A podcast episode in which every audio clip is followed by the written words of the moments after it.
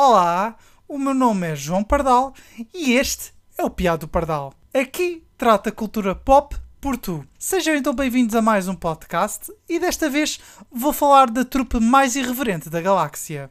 We'll all fly away together. into the forever and beautiful sky. Guardians of the Galaxy Volume 3 estreou no dia 4 de maio nas salas de cinema de todo o país e promete ser o capítulo mais surpreendente desta equipa de super-heróis.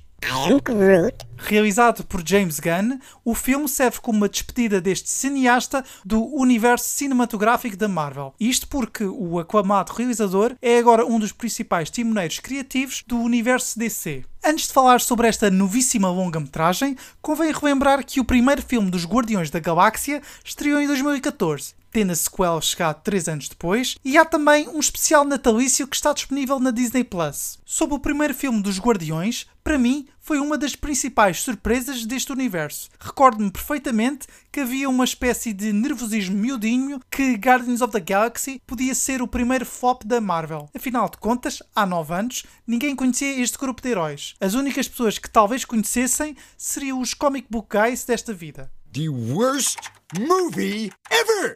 And send and sip. Escusado será dizer que o filme foi um sucesso estrondoso e catapultou James Gunn e o respectivo elenco para o estrelato mundial. Guardians mostrou que a Marvel conseguia fazer sucesso com qualquer personagem. Isso já não é bem assim, mas em 2014 era esse o espírito que se vivia. A fusão entre cultura pop, ficção científica, super-heróis e comédia, condimentados por uma banda sonora soberbamente escolhida, colocou esta trupe no mainstream. E o volume 3, o que dizer sobre este filme? Bem, posso dizer que é um filme que subverteu as expectativas, mas de forma inteligente. This is not going to go the way you think. Rocket Raccoon é o grande foco deste filme, vemo-lo numa perspectiva inédita. A ação não é bombástica, mas está dentro do que podemos esperar num filme deste género. Há momentos inesperados, sim, e vemos também a primeira F-bomb explícita num filme da Marvel. E logo numa cena cómica, o que proporcionou algumas gargalhadas na sala onde assisti. Guardians of the Galaxy Volume 3 é o filme mais introspectivo desta trilogia. Preparem-se porque há cenas verdadeiramente tristes, mas fiquem descansados porque o registro que conhecemos dos Guardiões mantém-se. Showtime, a-holes!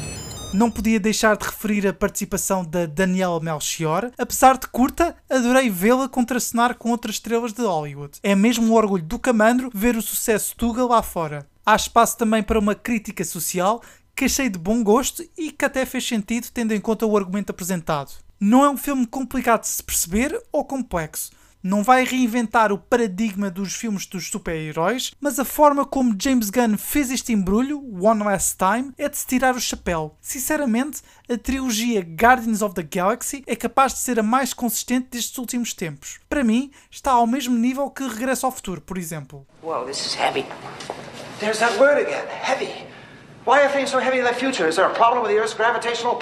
Apenas tenho uma crítica a fazer: a forma como meteram Adam Warlock na trama. Apesar de achar que Will Poulter encaixa perfeitamente neste personagem, achei que a sua participação ficou aquém das expectativas. Há cenas que fiquei verdadeiramente embasbacado com os seus poderes, mas por outro lado, a sua personalidade não me cativou. Talvez seja apenas um sneak peek do que virá. Em resumo, Guardians of the Galaxy Volume 3 é para mim um dos melhores fechares de ciclos que assisti nestes últimos anos. Se são fãs desta equipa, vejam isto numa sala de cinema. Se não forem fãs, podem ir ver também, porque garanto-vos que é entretenimento de qualidade.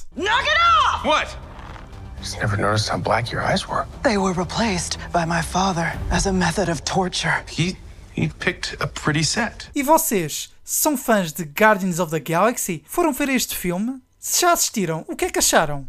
Partilhem a vossa opinião. Podem mandar mensagem de voz via Anchor, o link está na descrição do podcast. Fora do espectro do áudio, podem me encontrar no Instagram, at piado, underscore do, underscore pardal, e no Twitter, at piadopardal, tudo junto. Não se esqueçam de subscrever ao podcast no YouTube ou seguir-me no Spotify, Apple Podcasts ou na plataforma da vossa eleição. Se gostaram deste episódio, podem avaliar-me nestas plataformas. É mesmo muito importante o vosso feedback. Não é demais relembrar que este podcast faz parte do 8bits. Visitem o site 8bits.org e a plataforma de streaming 8bits.1 para acederem a outros conteúdos exclusivos. Espero contar com vocês no próximo Piado Pardal. Fiquem bem. Adeus.